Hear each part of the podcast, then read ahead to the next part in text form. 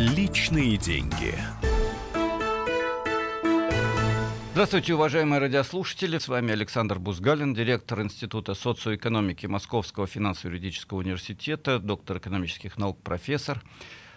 Эти праздничные дни э, были очень многообразными, и не только 1 мая, день, который обычно называют Днем э, весны мира и труда, не только э, День Победы, о котором мы сегодня будем говорить главным образом, но и 200-летие Маркса 5 мая исполнилось 200 лет этому выдающемуся ученому, мыслителю и общественному деятелю.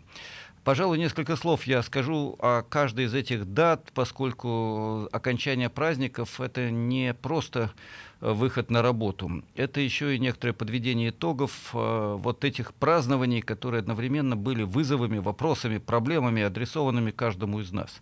Ведь личные деньги — это не только то, что можно и нужно сосчитать, это не только проблема бедности или богатства, работы, заработка и цен. Это проблемы смыслов, это проблемы того, почему и как в нашей стране и в мире живут люди, э, получая эти деньги, тратя эти деньги, подчиняясь денежному фетишу, денежному идолу, золотому тельцу или э, используя те деньги, которые у них есть, в качестве средства для интересной, творческой, красивой жизни. И даже если этих денег мало, то все равно жизнь может быть чертовски интересной. И наоборот, обладая миллионами миллиардами, очень часто люди превращаются в рабов этого фетиша, в рабов того, что э, Маркс не случайно назвал капиталом, капиталом как той системой отношений, где люди вынуждены делать из 100 э, долларов 110, из миллиона полтора, из миллиарда не знаю сколько еще миллиардов. Деньги, которые приносят больше денег, в качестве объективного закона движения экономики, подчиняющего себе каждого, кто пытается, нет, не пытается, кто следует общим правилам игры. Этим правилам игры подчиняется и рыночная экономика в целом. И сегодня я хотел первую часть нашего эфира посвятить э, вот некоторым размышлениям о том, почему и как в теории Маркса человека, чье двухсотлетие мы отметили совсем недавно, даже, пожалуй, не просто человека, именно мыслителя, гения, чье двухсотлетие мы отметили дальше, как в работах этого ученого показано, почему, как, для чего живут люди в рыночной экономике, превращаясь в функции товаров, вещей, денег, бумажек, записей на счетах, тех, у кого в руках миллиарды, превращаясь в марионеток и функцию игры рыночных стихийных сил. Но сначала несколько слов о самом Марксе. Э, я напомню, что этот ученый, родившийся в 1818 году, 5 мая, э, стал одним из крупнейших мыслителей человечества.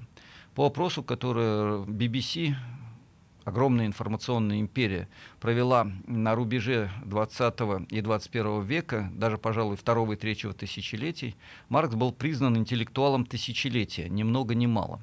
По всем опросам, которые проводятся в Германии, э, Маркс занимает одно из первых мест в ранге в ряду крупнейших мыслителей этой страны и Европы.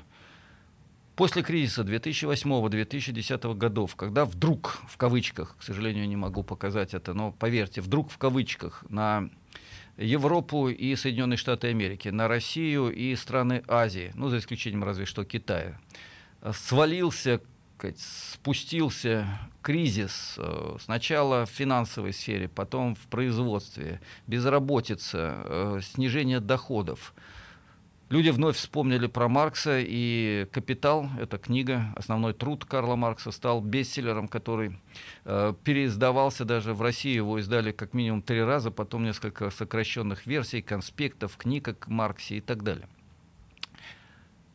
В чем же смысл, в чем же тайна этого внимания и интереса вопреки Вопреки, потому что в России Маркса изгнали из учебных программ школ, из учебных программ университетов, я имею в виду экономические, философские, политологические и так далее, факультеты и вузы.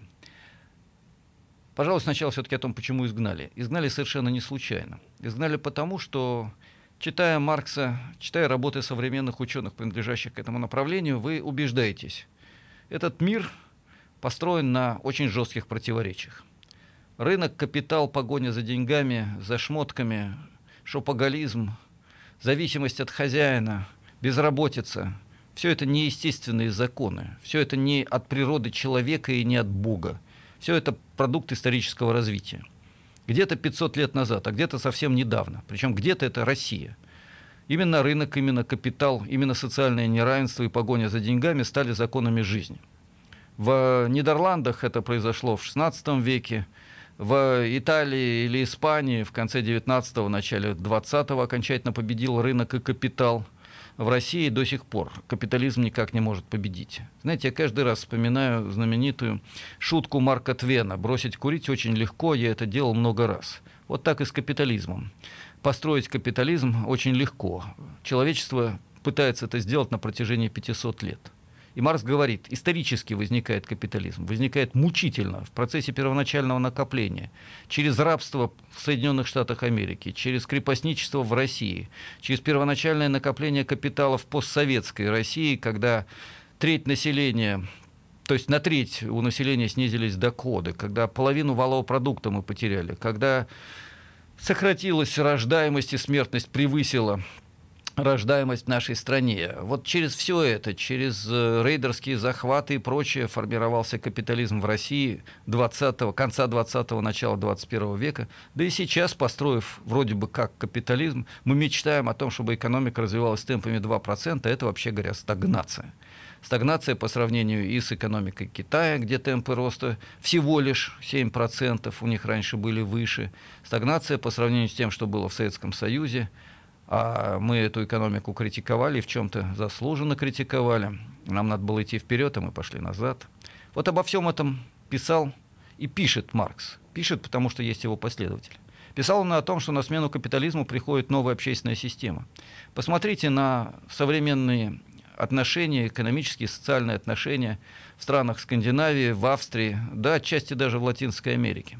Там, где у власти социал-демократические, социалистические, левые партии, где они опираются на профсоюзы, на сильное гражданское общество, там э, капитализм частично ограничен, частично э, дополнен переходными формами. Я не хочу идеализировать э, Швецию или Финляндию. Они топчутся на границе перехода к социализму уже полстолетия но они топчутся на том уровне социализации, гуманизации, экологизации. Ну, не забывайте, я все-таки немножко профессор, поэтому умные слова должен иногда говорить.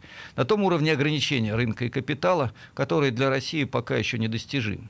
В этих странах школьное образование полностью бесплатное и почти полностью государственное, за исключением дополнительного образования. То же самое касается университетского образования, абсолютно большая часть которого, опять-таки, бесплатна и общедоступна. У них всеобщее страхование медицинское, которое обеспечивает бесплатный доступ, в том числе к квалифицированной, высококвалифицированной, одной из лучших в мире системе медицинских услуг.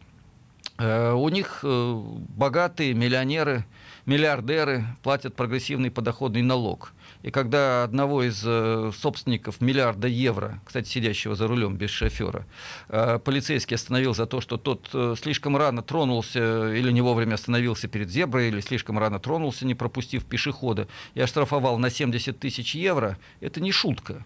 Это система штрафов пропорциональна доходу. Это тоже часть ограничения капитализма. Прав был Маркс, когда говорил, что капитализм надо ограничивать и идти от этого царства необходимости и мира отчуждения к царству свободы к миру, где действуют другие правила, где есть распределение по труду и есть неравенство. Тот, кто работает плохо, получает в 10 раз меньше того, кто работает квалифицированно, талантливо и хорошо.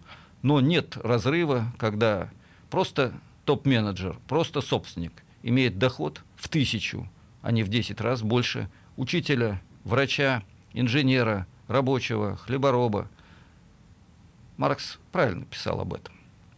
Давайте продолжим наш разговор, вспоминая о Марксе, о 1 мая, о Дне международной солидарности трудящихся, просто солидарности трудящихся, буквально через несколько минут, потому что сейчас к нам совершенно незаметно, как всегда, подобрался перерыв.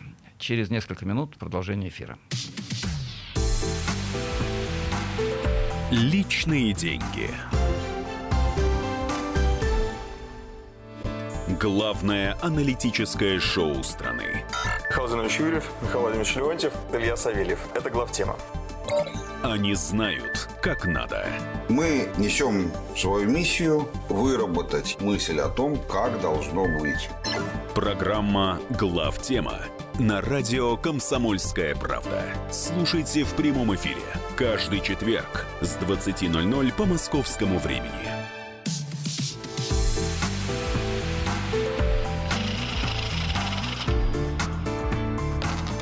Личные деньги. Мы продолжаем наш эфир «Личные деньги», программа, которая говорит не только о том, что касается заработной платы, цен и деньгах, денег на счетах э, у каждого из нас с вами, уважаемые радиослушатели, и даже не только проблем социального неравенства, бедности с одной стороны, богатства олигархов и их проблем с другой стороны. Это программа, которая говорит о контекстах, о смыслах. Программа, которая размышляет о том, почему так устроен этот мир, и действительно ли он всегда был так устроен, и лучшим ли является та система рынка, капитала, наемного труда, э, плюс бюрократии, плюс олигархов, плюс крупных корпораций, плюс глобализации, в которой мы с вами живем. Есть выбор, есть альтернативы. Вот об этих альтернативах, э, собственно, часть нашего сегодняшнего эфира. Я напоминаю, 1 мая мы праздновали не просто День весны и труда, мы праздновали День международной солидарности трудящихся. День, который по решению Второго интернационала был объявлен днем борьбы за интересы, за права наемных работников, самых разных. Тех, кто у станка, тех, кто в поле, тех, кто инженер, тех, кто... Не будем перечислять дальше, вы поняли, о чем идет речь. Я напомню, 1 э, мая 1896 года, если я не ошибаюсь, э, я по памяти цитирую, это день, когда рабочие Чикаго, Соединенные Штаты Америки, вышли на мирную демонстрацию, требуя всего лишь, это сейчас кажется всего лишь, а тогда почти невозможного, требуя 8-часового рабочего дня. Сегодня это включено в законодательство большинства стран мира. Тогда это было едва ли не преступлением – Тогда это было актом гражданского мужества, потому что этих рабочих встретила полиция, встретили винтовки, демонстрация была расстреляна. Более того, ее организаторов отправили под суд и многих казнили. Это история. История борьбы за права трудящихся. Эта история включает очень много важных и героических достижений. У нас была специальная передача, посвященная 1 мая с э, моим коллегой. Мы говорили об этом э, в конце апреля, две недели назад. Э, но сейчас я хочу напомнить, если бы не забастовки и демонстрации, если бы не сильные профсоюзы, социал-демократические и коммунистические партии, если бы не десятилетия упорных коллективных действий и солидарности, буквальной, фигуральной, практической солидарности, у нас бы не было сегодня ни 8-часового рабочего дня, ни бюллетеней по болезни, которые в России есть не везде. Да, кстати, 8-часовой рабочий день опять есть не везде, потому что это солидарность, это борьба во многом стала очень слабой. Я как-то, вот видите, хотел сказать, сошла на нет, потом сказал, стала слабой, чтобы не нагнетать ситуацию. А, у нас не было бы хотя бы школьного бесплатного образования и хотя бы частично бесплатного здравоохранения. У нас не было бы охраны труда, и ответственности хозяина за соблюдение хотя бы минимальных условий достойной человеческой жизни на работе. Всего этого бы не было. И поэтому мы вспоминаем сегодня о 1 мая именно как Дне солидарности трудящихся. Сегодня она тоже присутствует. Сегодня в Бразилии борется за то, чтобы вновь избрать президентом лидера профсоюзов. Сегодня в э, странах Западной Европы люди выходят на миллионные демонстрации, когда нарушаются их трудовые права, сокращаются социальные пособия, когда правительство пытается увеличить пенсионный возраст. Сегодня такой практикой, практикой солидарной борьбы не удивишь страны Азии. В России, к сожалению, ситуация гораздо сложнее. Э, для этого есть причины. Очень плохое законодательство. Практически невозможно организовать забастовку. Для этого надо проводить собрание трудового коллектива, а хозяин его провести не даст. Для этого надо устанавливать целый ряд параметров этой забастовки, которые установить невозможно. Запрещены забастовки солидарности и так далее. Ну, кстати, это еще одно из оснований. Если мы хотим, чтобы наши интересы были защищены, чтобы был правильный трудовой кодекс, надо на выборах голосовать за ту партию, которая отстаивает этот ориентированный на интересы врача, учителя, инженера, рабочего трудовой кодекс, а не за власть в надежде, что добрый царь решит все проблемы. Но еще один момент я не могу не упомянуть. Он, на мой взгляд, принципиально важен. Э, очень часто тех, кто проводит акции протеста, рассматривают как врагов страны, тех, кто разрушает национальную экономику, раскачивает лодку и льет воду на мельницу э, с запада э, врагов России. Вы знаете, я уверен, врагами России являются те, кто вынуждает рабочих идти на протест. Вынуждает идти на протест учителей, врачей, а иногда даже сотрудников Академии наук. Они, кстати, недавно проводили серию протестов против того, что делает правительство высшая бюрократия, которая не дает людям участвовать в управлении, которая позволяет не платить прогрессивный подоходный налог, не требует введения прогрессивного подоходного налога, и поэтому в минимальных масштабах финансирует науку, образование и здравоохранение. Они раскачивают лодку, а не те, кто требует соблюдения своих минимальных социальных прав хозяева предприятий, частных предприятий, которые покупают 200, не знаю, скольки метровые яхты, но не повышают заработную плату рабочим. Когда рабочий требует законного, требует от хозяина, будь добр, не покупай себе яхту в 200 метров, а купи в 100, или плавай на старой. Но нам повысь заработную плату и обеспечь условия труда, которые дадут, кстати, тебе же экономический эффект. Потому что квалифицированные рабочие, получающие хорошую зарплату работающие на современном оборудовании, создают больше общественного богатства, чем тот, кого эксплуатируют, часто даже не 8, а больше часов в сутки. И это касается не только рабочих, это касается тех, кого пренебрежительно называют офисным планктоном, кто на самом деле э, составляет интеллигенцию. В большинстве случаев это люди с высшим образованием, которые, правда, используются варварски и обычно для э, транзакционной такой посреднической деятельности, а то и просто для спекуляции и эффективных э, услуг. Э, вот поэтому лодку раскачиваем не мы, не ученые, не преподаватели, не рабочие. Лодку раскачивают те, кто не хочет требования Конституции, социальное государство. Так записано о, России в Конституции нашей с вами страны. Так вот, те, кто не хочет, чтобы наше государство было по-настоящему социальным, это касается и власть имущих э, в частном секторе, и власть имущих, э, имея в виду политическую бюрократию. Вот они раскачивают лодку, а не те, кто в каких-то случаях все-таки, вопреки всем проблемам, выходят на протесты и правильно делает. Э, эти протесты могут и должны быть мирными, эти протесты могут и должны быть конституционными, но они могут и должны иметь место. Собственно, для этого и есть 1 мая, День солидарности трудящихся.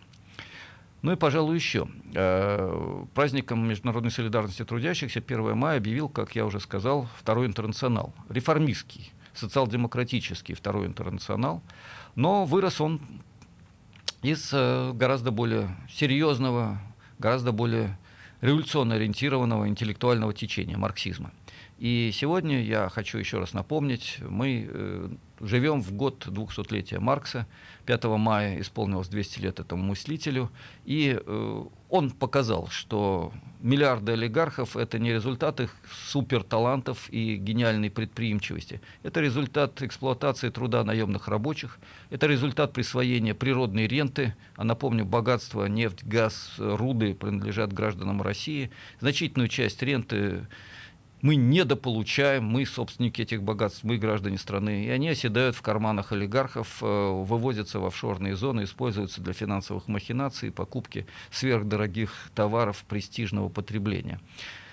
Это Маркс. Это его теория, и его теория показывает, что идти по пути защиты интересов трудящихся – это законно, это правомерно, это не просто справедливо, это путь к новой экономике и новому обществу. Еще Маркс – это теория человека – которая показывает, люди далеко не всегда и не везде хотят больше денег и меньше работать. Человек был разным. Когда-то к благородным относили только тех, у кого есть крепостные, у кого есть рабы. Я все время напоминаю цитату из Грибоедова. «Будь плохонький, да если наберется душ тысячки две родовых, то ты жених». Есть две тысячи рабов, благородный человек. Нет, никто. Мы, слава богу, уходим от этого, хотя они далеко не везде ушли. До сих пор ностальгия по царской империи, до сих пор ностальгия по дворянству, до сих пор ностальгия по тем, кто порол девок на конюшне и обжирался, паразитируя на полуголодном существовании крестьян.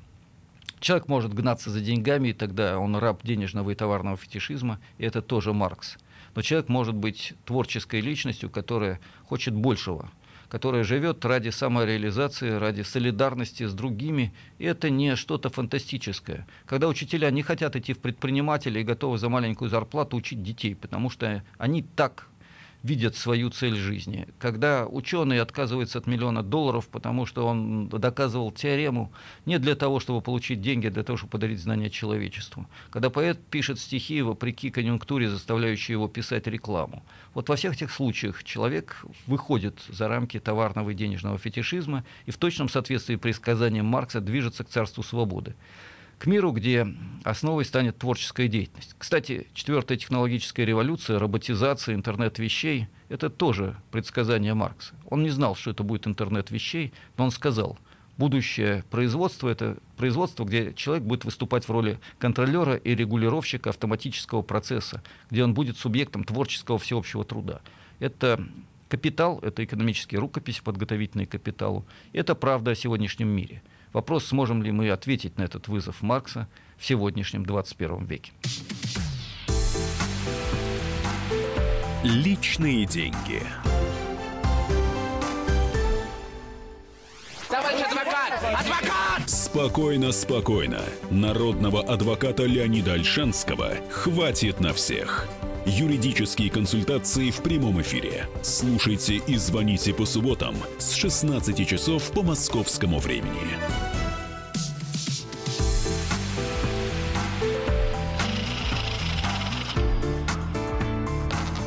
Личные деньги. Мы продолжаем наш эфир, уважаемые радиослушатели. Александр Бузгалин, директор Института социоэкономики, ведет с вами этот диалог сегодня. Э, на радио «Комсомольская правда» «Личные деньги». Это программа, в которой мы обсуждаем сложнейшие проблемы общественного бытия, я не побоюсь этой философской категории, проблемы, которые позволяют нам разобраться с тем, почему у одного в кармане э, гроши, у другого на счете миллиарды, причем не рублей, а долларов.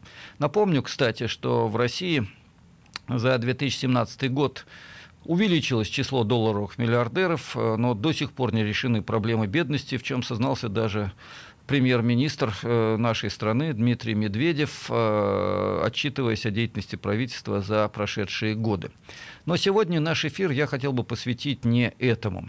В первых двух частях мы говорили о 1 мая, Дне международной солидарности трудящихся, о 200-летии Маркса, 5 мая мы праздновали этот замечательный юбилей. Кстати, я потом напомню, в Москве будет большой форум, посвященный этому удивительному ученому мыслителю, величайшему ученому мыслителю. Но сегодня заключительную часть своего эфира я хотел бы посвятить вопросу об экономических аспектах победы. Победы в Великой Отечественной войне, победы, э, принесшей окончание Второй мировой войны. Ведь советская экономика была тем фундаментом, э, благодаря которому мы смогли создать лучшие танки, лучшие самолеты, благодаря которому наши люди шли в бой за свою страну. И не только из идеологических побуждений, но понимая, что они защищают, да, идеологию, они защищают, да, свою родину, культуру, они защищают свои жизни, но они защищают еще и ту систему общественных отношений, социалистических или полусоциалистических, которые сформировались к этому моменту в нашей стране. Мы очень часто, размышляя об экономике Советского Союза, вспоминаем исключительно о том, что был дефицит колбасы. Кстати, качество ее было, по-моему, все-таки гораздо лучше, чем в большинстве нынешних супермаркетов. И хотя за ней предстояло стоять в очереди, по крайней мере, мы не травились черт знает чем, а, не ели синтетику с крахмалом и красителями. Ну да ладно, оставим эти моменты в стороне. Так вот, мы вспоминаем о сказать, слишком большом произволе и волюнтаризме чиновников, о том, что была не слишком умная кампания по освоению целины. Мы вспоминаем о том, что работали зэки на строительстве Беломор-канала, еще о чем-то. А, но мы забываем о том, что эта экономика дала не только космос, не только атомную энергию, не только высочайшие достижения в сфере образования, здравоохранения и культуры. Это плановая экономика дала такие возможности для такого развития образования, науки, культуры, медицины, спорта. Мы забываем еще и о том, что эта экономика позволила победить в борьбе против фашизма. И вот здесь я хотел бы сформулировать такой немножко академический тезис, э, но, мне кажется, очень важный тезис. Ведь э, то, что было на протяжении 1939-1945 годов было буйней во всем мире, но не просто бойней, не просто убийством десятков миллионов человек, не просто гибелью мирных жителей и тех, кто воевал на фронтах, не просто разрушением культуры и э, материальных ценностей. Это было еще и борьбой идей. Фактически против фашизма во всех его разновидностях, итальянской, национал-социалистической в Германии, э, в Испании, в Японии, где в чистом виде был не фашизм, но неважно. Во всех этих случаях это была человеконенавистническая, уничтожающая массы, миллионы людей машина, машина, пытавшаяся навязать расовое национальное превосходство, политическую диктатуру, идеологическое мракобесие. Вот против этого античеловечного, по самому большому счету, э, потока черно-коричневого, страшного потока поднялись антифашистские силы. Это была не просто борьба танков, самолетов и долларов, не просто соотношение миллионов э, солдат и офицеров с одной и с другой стороны. Это было нечто гораздо большее. И идейный смысл этой борьбы человека, свободы, гуманизма против черно-коричневой реакции, я не боюсь этих выспренных слов, вот этот смысл был принципиально важен. Давайте задумаемся. Под Гитлера легли, раскинувшись и приняв насильника – Бельгия и Дания, Австрия и Чехословакия, Франция, посопротивлявшись очень недолго, под фашистов своих собственных, но от этого не легче, легли Италия, Испания, Португалия. Сотрудничали с Гитлером Финляндия, а в значительной степени и Швеция. Швейцария не принимала никаких мер против Гитлера и финансовых операций, которые использовались. Более того, даже противники фашизма, э, формально воевавшие, а потом и реально воевавшие против него, Соединенные Штаты Америки, э, тем не менее продолжали сотрудничество с немецкими корпорациями, и у них перекрестное владение акциями, даже взаимная купля-продажа товаров продолжались во время войны. Это один из парадоксов капитализма. Фактически, по-настоящему бороться с э, европейским фашизмом, причем даже восточноевропейским, ну, прежде всего, конечно, немецким национал-социализмом, стал Советский Союз. При всех минусах, при всех противоречиях, при всех политических и идеологических страшных формах, которые, да, были тогда в нашей стране, наш человек, наша страна и наши общественные отношения, в которых были настоящие ростки социализма и коммунизма, в которых был настоящий подлинный патриотизм, патриотизм народа, солидарного народа, народа, который знал, что его не предадут олигархи, у которых власти, у которых там, за границей, денежки, детки, недвижимость. Мы знали, что да, бюрократические, да, авторитарные, да, репрессивные чиновники, но они с нами воюют против фашизма. И мы шли вместе воевать против фашизма. Да, были те, кто предавал нашу страну, в том числе по идейно-классовым соображениям. Были те, кто говорил, мы не хотим советской власти и готовы были сотрудничать даже с Гитлером, чтобы вернуть свою собственность и свое богатство. Но таких было по большому счету все-таки мало. Это не была почти вся страна, которая без сопротивления принимала фашизм, лишь бы сохранить свою частную собственность, лишь бы сохранить свое более-менее сытое существование, готовые сдать товарища по лестничной клетке еврея, коммуниста, профсоюзного лидера, лишь бы не тронули меня, как это произошло в большинстве стран Западной и Восточной Европы.